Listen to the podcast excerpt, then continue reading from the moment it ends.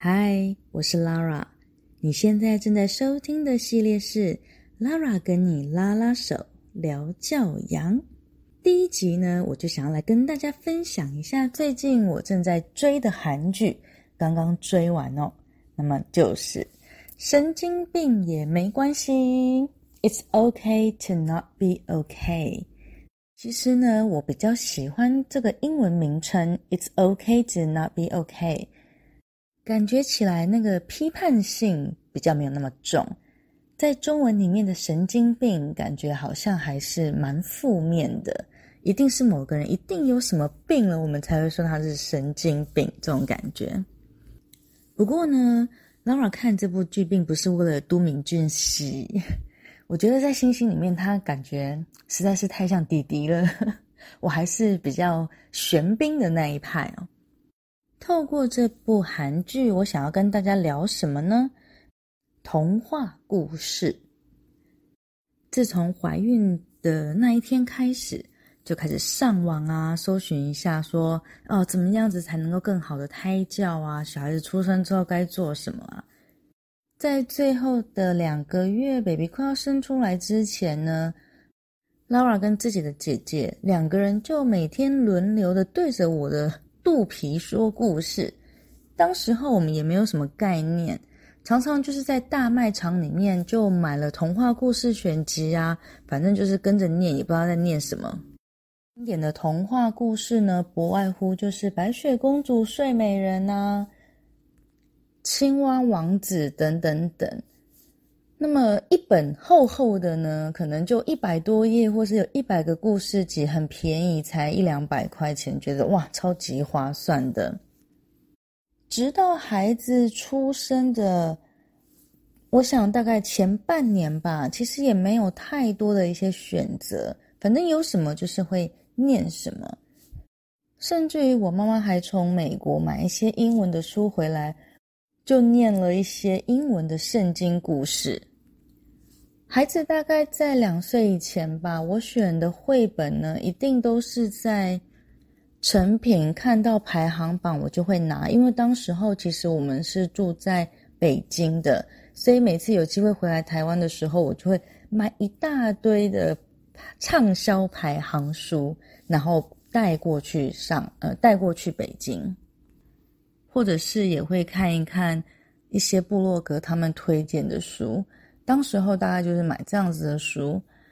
直到我的小朋友三岁半开始去上学之后，我从学校里面的图书馆看到了有不同语言的书，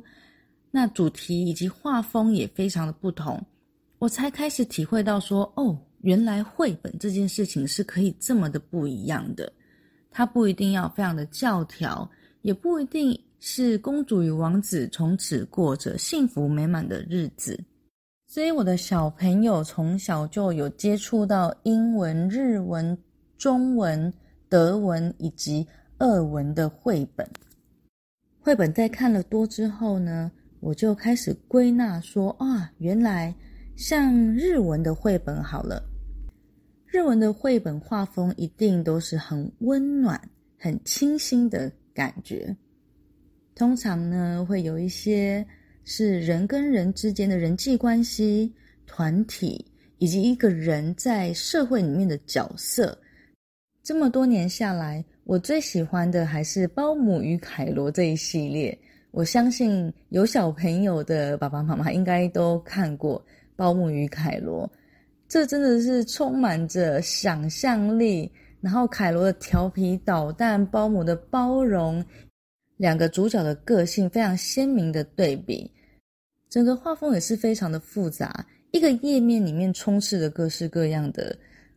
人物以及物品。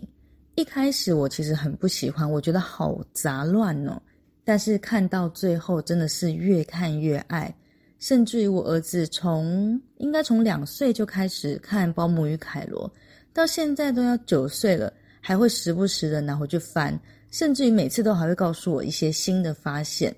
包姆与凯罗》这一系列呢，每一本书跟另外一本书之间都会做一些暗示的关联，我觉得是非常富有想象力，超级大推。跟日文绘本有一点点雷同的，我觉得是德文的绘本。德文的绘本呢，其实一开始我并没有很喜欢，它的文字非常的多，大部分的绘本都是一些，都是偏向教导小朋友他的行为准则啊，或者是他对于他自我的一个探索。Lara 一开始没有很喜欢的原因呢，首先是他的画风蛮单调一致的。那第二呢，就是我觉得内容太过于正经八百了，孩子们读这些东西会得到乐趣吗？但是现在我的孩子他们比较大了，所以确实是在一些自我意识的加强，德文的绘本是很好的一种示范。比如我家里有一本书，就是写着我喜欢跟我不喜欢，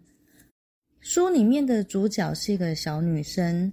每一页会有不同的情境，比如说他会写说：“哦，我喜欢爸爸妈妈的朋友来家里跟我们一起吃饭，他们是我们家庭的好朋友。”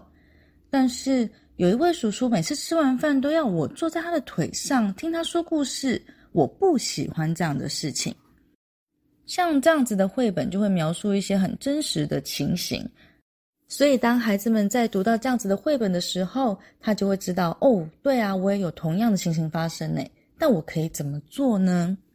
这个是我觉得德文绘本呢，它有相当大部分是在教导这方面，这是他的很棒的一个优势。不过艺术性来说呢，我就觉得啊，还是法文的绘本真的是每一本书都像是一件艺术品。今天会聊到绘本的原因呢，也就是在这个韩剧《神经病也没关系》里面，作家高文英他所写的童话故事都是属于暗黑版的童话，绝对不是王子与公主从此就过着幸福美满的日子，或是一个很娇弱、饱受欺凌的女孩在那边痴痴的等待她的王子来解救她。当然，在电视剧里面呢。它毕竟是给大人看的，所以它会给我们一些令人深思的句子。例如呢，你不能够忘记所有不好的记忆，这些记忆、这些不好的事情，你要记得它，并且克服它，这样子你才能够长大。如果你只是选择把它忘记，没有克服，那么你就是一个灵魂长不大的小孩。我觉得这个对于孩子来说是有点沉重，因为毕竟这个是给大人看的嘛。回过头来，我们来审视一下，在我们家中的这些绘本，有多少的剧情跟结局，其实是我们身为家长应该尽量要避免的。以前的经典童话故事，它可能是流传了几百年前，当时候的社会文化制度以及男女性不平等的状况，童话故事是为了要限制孩子们。要达到一种恐吓的效果，比如说糖果屋，那这一对兄妹呢，他们就是因为哦贪玩爱吃，于是呢，他们到森林里面看到了糖果屋，就很想要进去。